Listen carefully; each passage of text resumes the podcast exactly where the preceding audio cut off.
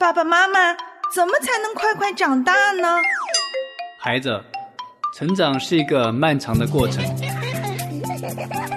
对呀，爸爸妈妈也都还在成长。爷爷，你和奶奶，你们也还会成长吗？当然了，我们也要继续成长，满有基督长成的身量。那怎么才能长大成人呢？唯喜爱耶和华的律法，昼夜思想，这人变为有福。他要像一棵树，栽在溪水旁，按时候结果子，叶子也不枯干。凡他所做的，尽都顺利。向下扎根，向上生长。让林真儿陪伴您全家一起成长吧。灵城真言家庭灵修系列，喜乐灵城，期待您每一天与我们一起与神同行。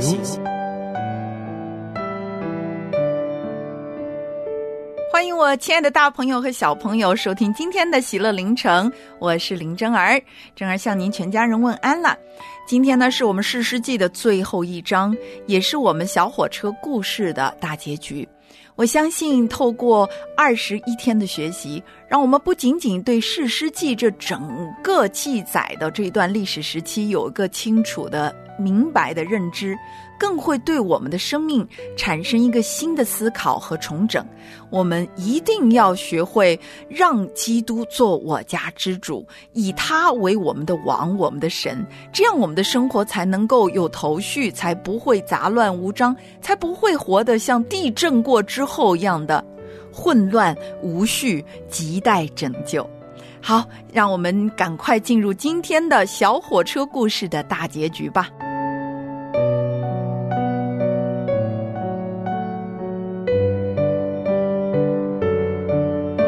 上次我们说到啊，当大家进入地铁站台之后呢，发现能见度极低，堵塞非常的严重，救援的难度实在是太大了。小火车却非常适应这样的环境，因为它一年到头都是在黑暗的山洞中运行的。他闪了闪自己的头灯，告诉小男孩：“不用担心，我有办法。”于是小男孩赶快转告救援队。小火车说了，他有办法，让大家不用担心，就等着他工作吧。原来呀，设计师给小火车的喇叭声设置了很多的模式，其中就包括了救援模式。小火车自己从来没有使用过自己的这个天赋，所以当他开启的时候，所有人都惊讶到要欢呼起来。原来设计师设计好的救援模式是柔和但却坚定的人生的呼唤，外加安慰人心的温暖有爱而又充满力量盼望的音乐。每一节小车厢都内置了音响系统，而且小火车的轨道和每一节车厢接轨之处都能发出紧急通道的亮光。哪怕再黑暗闭塞的空间，也能穿透一般。所以，救援模式一开启，小火车所到之处就被照亮了。整个坍塌的地铁站随即充满了像妈妈对孩子一般的柔声呼唤。每呼唤一轮，就会停止十秒。敏感收音探测器就会将黑暗中传来的任何回应显示在小火车车头的大荧幕上。很快，在黑暗坍塌的隧道中，开始有各种回应的声响：有微弱的求救声，有敲打声，有哭泣声。哪怕是最微小的喘息，小火车的敏感探测仪也能够准确无误地探出发声的来源之处。就这样，三位救援队员和小男孩父亲在废墟中一个一个的把被困的人救出来。小火车和小男孩配合默契，沟通无阻。整整一天，他们进出地铁站无数次。一车一车的把所有受伤被困的人一个不落的救了出来。看着被营救出来的几百个重获希望的生命，小火车知道，从此以后，他绝对不会再怀疑自己的价值和使命了。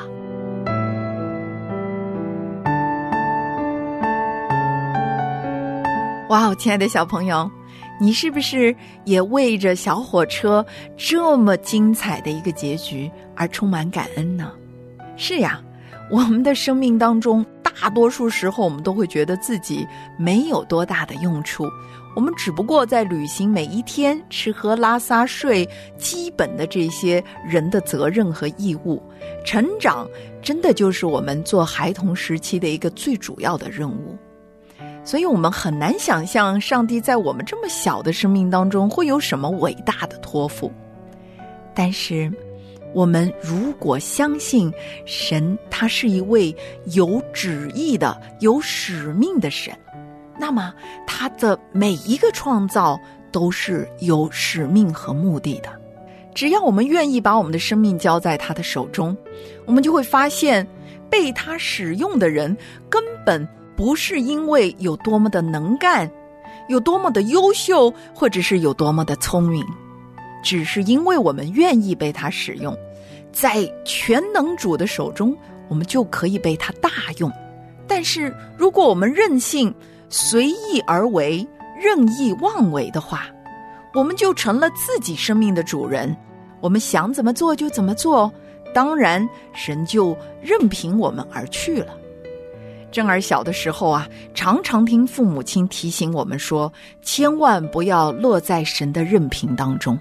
因为这实在是可怕的，以色列民就是如此。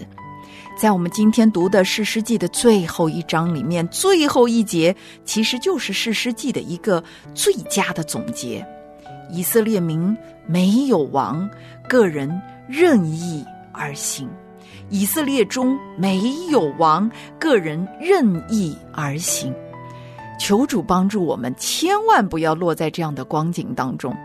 要让我们记得，从小的时候还没有生命衰败的时候，就天天纪念造我们的主。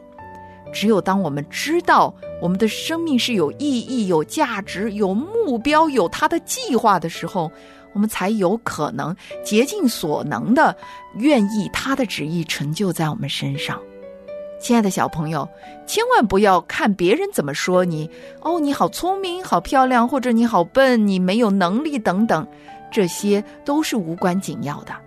重要的是你是否愿意被神使用，你愿意按照他的心意过你的生活吗？只要你愿意把你的生命交给他，那么你的生命终有一天会像小火车那样的被神在他的国度当中大大的使用。成为在黑暗当中，在地震之后亟待拯救的人群的一个极大的帮助。真儿为你祷告，愿你们全家人每一个人都能够有使命感，能够真正的回到上帝面前去询问说：“主啊，我在这里，我可以做什么呢？请差遣我。”我们一起来祷告。亲爱的巴父啊，让我们的一生都可以紧紧顺服依靠，而不是任意而行。求主，你任你自己的意行在我们生命里面，愿您的旨意成就，而不是我们的。求你帮助我们，借着世世记的查考，让我们深深的体会一个任性的人生是多么可怕的。求主，你从我们正后的人生当中拯救我们，使我们在基督里面得到重建，使我们能够完全的归你为生。祷告，感谢奉救主基督耶稣的名，阿门。主耶稣，感谢你在人生高峰时，你让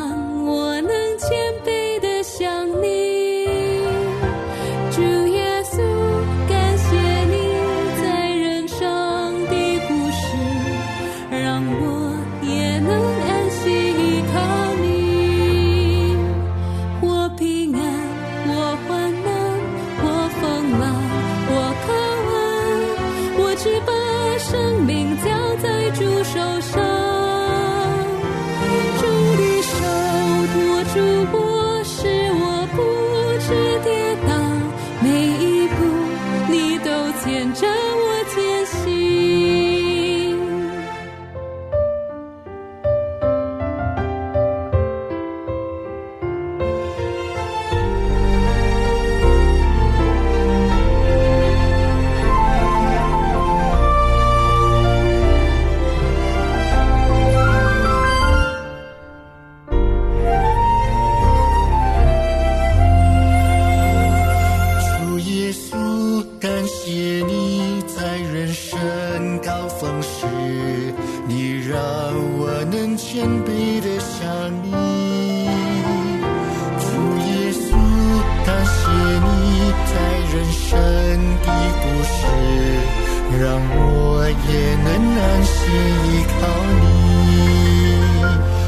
平安，或患难，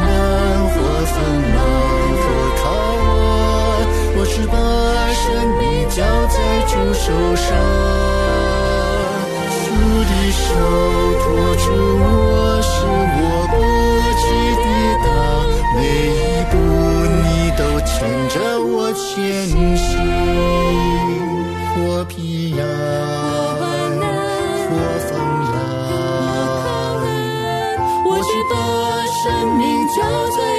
受伤。主的手托住我，使我不致跌倒，每一步你都牵着我前行。主耶稣，感谢你，无论是何境遇，我们能够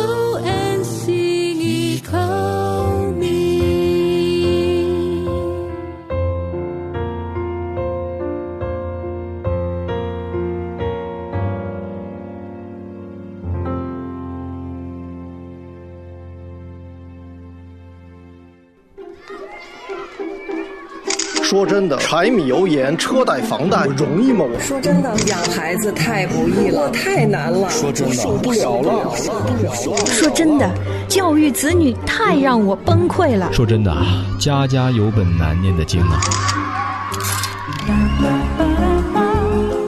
我是林正儿，您的亲职班主任，在家长学堂等着和您一起学做父母。我们来聊聊儿，画画女，咱不说别的，只说真的。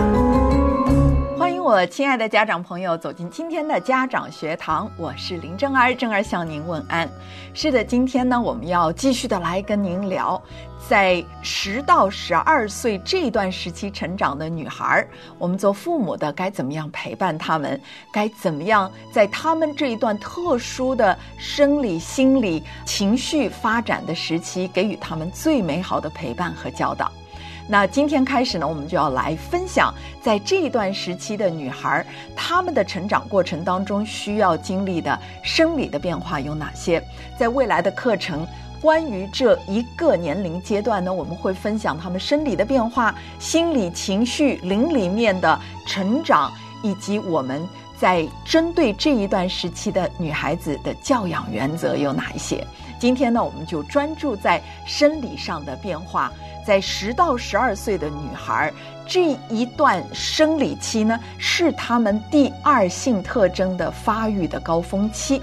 那在十到十二岁的女孩子当中呢，这一段时期，在大部分的女孩子的情况普遍的情况底下呢，她们正好是进入月经的初潮期，也就意味着说，她们快速的在生理方面、身体方面进入到第二性特征的蓬勃的发育阶段。因此，我们会看到一个十岁的女孩子和一个十二岁的女孩子，可能马上看起来就是一个还是孩子，另外一个已经是少女了，已经长得亭亭玉立了。你也有可能在这一段时期，女孩子瞬间就拔高，然后身体上的第二性特征就开始越发的明显和丰满。那所以呢，作为我们家长呢，不能够等到这段时期才开始来预备。因此，我通常都会鼓励，在十岁的生日之前呢，我们就已经开始要预备我们的女孩子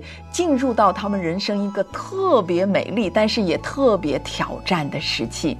那真儿在这段时期做了一些什么呢？其实，真儿在十岁这一个生日的庆祝上面呢，我给我的三个孩子都有一个特殊的庆祝。通常我并不是每一年的生日都为他们庆祝，但是到了十岁呢，它预示着、预告着一个全新的生命的阶段。因为在九岁之前呢，都是我们叫做单数的生日，但是十岁之后呢，就进入双数生日，我们叫做 double digit 双数的生日。很少有人会达到三个数字以上的生日，所以。双数生日意味着他们进入到人生的一个长长久久的成长的阶段，和他们幼年童年时期已经完全隔绝开了。从数字方面就已经让我们看见了，所以我就会给他们一个特殊的生日的庆祝，让他们知道说，从今天开始，你们就好像多了一条腿一样的。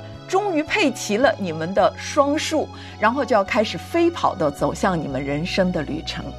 那通常呢，珍儿为我的女孩子呢，就会预备一个特殊的生日的庆祝，不单单只是说在上帝在人在我们的家庭当中去让他知道他的价值，让他知道他是被爱的，让他知道他是何等的宝贵。更重要的事情呢，是让他把他自己的眼目定睛在上帝创造他的美意之上。我们呢，通常就会给他们一个很有特殊意义的生日。比如说，我自己的女儿呢，在十岁的时候，我们就为她举办了一个生日宴会。那这个生日宴会会不是吃喝玩乐，而是我们把小孩子请到家里面来，然后呢，让他们看到我的女儿在十年的过程当中。成长的点滴，同时呢，又为他们预备了一个非常美好的一个机会，可以去服侍这个世界。我们当时呢是请大家不要带礼物，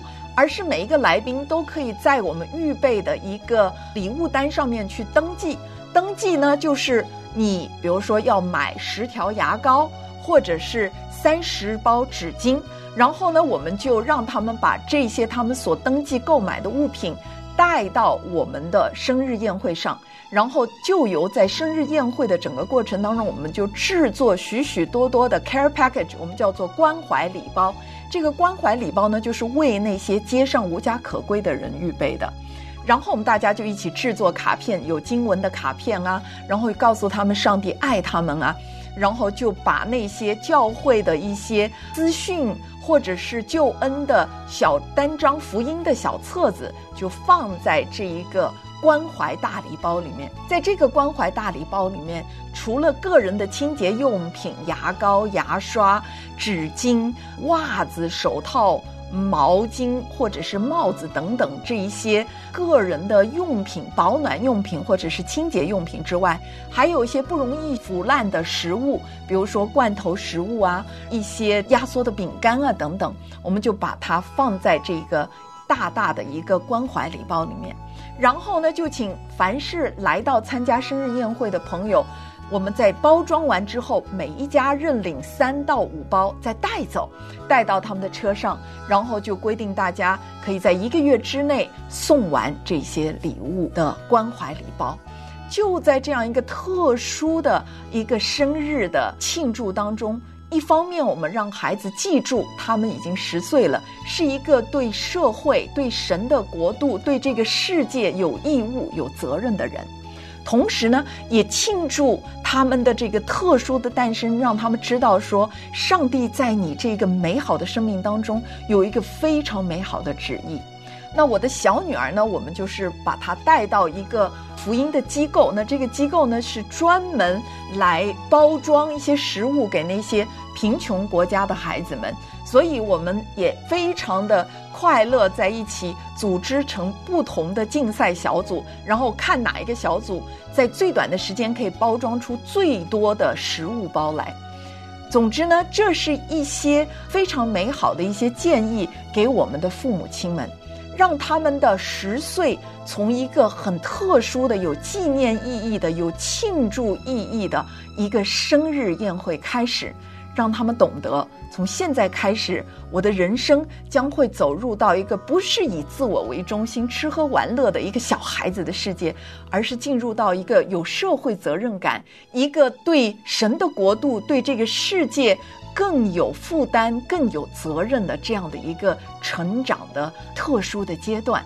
所以，我们从一个十岁的生日宴开始，进入到。预备这个孩子的一个美好的青春期。聊聊儿画画女林真儿等您共聚家长学堂，咱不说别的，只说真的。那十到十二岁的孩子，在这一段时期呢，刚刚正儿分享过，因为他们大部分的女孩子都会在这一段时期开始他们的第一次的月经初潮，所以我们会需要早早的为他们预备。在我女儿十二岁的生日呢，我又为她专门预备了另外一个专属她的关怀大礼包。我买了一个非常漂亮的一个有经文的木盒子。然后呢，里面装上了一包青春期的孩子用的，她所需要的。当时她月经还没有来，那我就为她预备了一些特别漂亮的女孩子青春时期用的那种特殊的卫生棉。然后呢，给她买了一些特殊的防水的这个衣裤。然后同时呢，也给她一些很漂亮的个人的一些小装饰啊，让她。感受到自己已经是一个少女了，她可以开始对自己的这一个外貌进行一些适当的装饰。可能我会给她一条小小的唇膏，或者是一瓶非常漂亮但是又非常滋养的一个护肤霜等等的。那我当时就在这一个大礼包里面呢，写了一封很长的信给她，告诉她说为什么妈妈要给你预备。虽然你打开以后看说，嗯。我什么都不能用，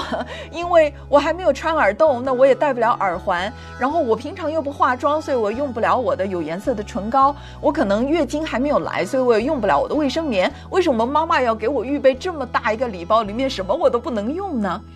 其实就是告诉他说，妈妈告诉你，你现在随时要预备好。进入到你人生的一个全新的阶段，一旦月经初潮来之后，它就会将会伴随着你一生到达你的更年期，你都会需要与它常伴。那可能它会带给你很多的挑战和不便，但是这也是作为女孩子值得庆祝的地方。为什么呢？这就预备我们将来要作为一个女人，作为一个母亲。所以在这段时期呢，开始陪伴孩子去了解他生理的变化，就成为一个非常非常重要的任务。好，从我女儿十一岁开始呢。我就每一个月带他有一次门训的时间，除了我们用《和神心意的门徒》那本书，我与他一对一去分享神的真理和神的话语之外，那我也会同时间为他读另外一本书。这本书呢，正儿非常非常的建议每一个妈妈都要带自己的每一个女儿。亲自陪伴他们读完这本书，这本书就叫做《塑造未来好女人》，Prepare your daughter for every woman's battle。那这本书呢，其实具体讲的就是怎么样帮助我们的女孩子从进入青春期之前就了解她的身体的变化，了解一个女性所有这性的特征是拿来做什么用的，然后了解她自己个人的价值。明白要如何的保护自己，尊重自己的身体，以至于呢，在未来与异性的交往过程当中，不至于以自己的身体犯罪，也不至于允许他人在自己的身体上面进行任何的掠夺和侵略。那这本书呢，真儿非常的建议每一个母亲、父亲都要带自己的女儿去读。那当时呢，真儿就带我的女儿一张一张的读。才开始，他还会觉得心跳脸红，因为有一些话语是说的非常的直白的。但是每一节课之后呢，我们都会有一些具体的讨论，针对我们现在的目前的生活状态当中，可能很多事情都他还没有经历过，尤其是生长在一个基督徒家庭，或者是像我这样在家教育的孩子，他可能没有更多的机会去接触一个迷乱的或者是扭曲、弯曲背谬的时代。但是这并不表示说我们的孩子并不知道这些，他身周围的朋友，甚至教会的一些小朋友们，他们就经历过许许多多的挑战。所以我的女儿其实，在跟我分享的过程当中，她就常常说：“哦，原来为什么我的那个朋友他会这么说？为什么他的爸爸妈妈会离婚？为什么他会跟我说他在与男孩子交往的过程当中有这些或是那些的困惑？”那就在这样一个非常亲密的互动过程当中，我们不仅仅教会了他生理方面的课程，同时也让他知道为什么上帝要如此造我们。千万不要让我们的女孩子所有有关于她们生理发育的课程，都是从别人那里听到，或者是等着学校的老师让他们去了解一个与道德、与灵命、与上帝的设计没有丝毫关系的一个生理课程。如果只是这样的话，女孩子很不容易去了解为什么自己作为女孩子是这么的尊贵。这么的宝贵，是值得去庆祝、值得去珍惜、值得去欢呼的一件事情。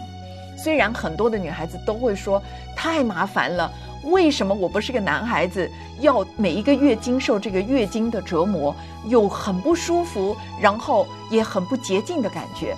但实际上，我们只有把他们带到。上帝的创造的心意当中，以及人犯罪堕落之后有很多的诅咒等等，才会让一个女孩子从上帝的眼光来看待这一段特殊的生理发育的时期，以及未来她一生作为女人所需要面对的不断的一个挑战和冲击，就是自我形象和自尊的问题。那这一个必须要从她十岁到十二岁这一段时期。就要让他们不仅仅是接纳自己，而是要欢呼雀跃、充满喜乐的去感恩自己是一个神创造的独一无二的女子。好，那今天呢，正儿跟大家分享的就是十岁到十二岁的女孩子在生理方面的强烈变化，我们父母亲该注意的地方。在下一次课程回来呢，正儿要继续的来跟您聊十岁到十二岁的女孩子在生理方面的强烈变化，我们父母亲该注意的地方。好，愿神赐福给您，我们下一期的家长学堂不见不散。若不是耶和华建造房屋。建造的人就枉然劳力，若不是耶和华看守城池，看守的人就枉然惊醒。你以恩典为年岁的冠冕，你的路径都地下只有，你将生命的道指引我。在你面前有满足的喜乐，你以恩典为年岁的冠冕，你的路径都地下只有，你将生命的道指引我，在你面前有满足的喜乐。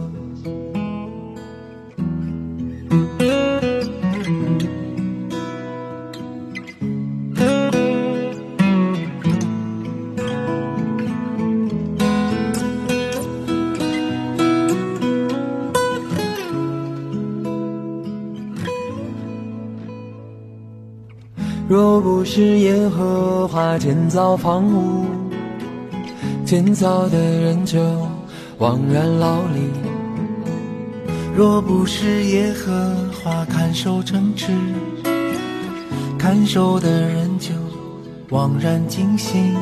你以恩典为年岁的冠冕，你的路径都地下只有。你将生命的道指引。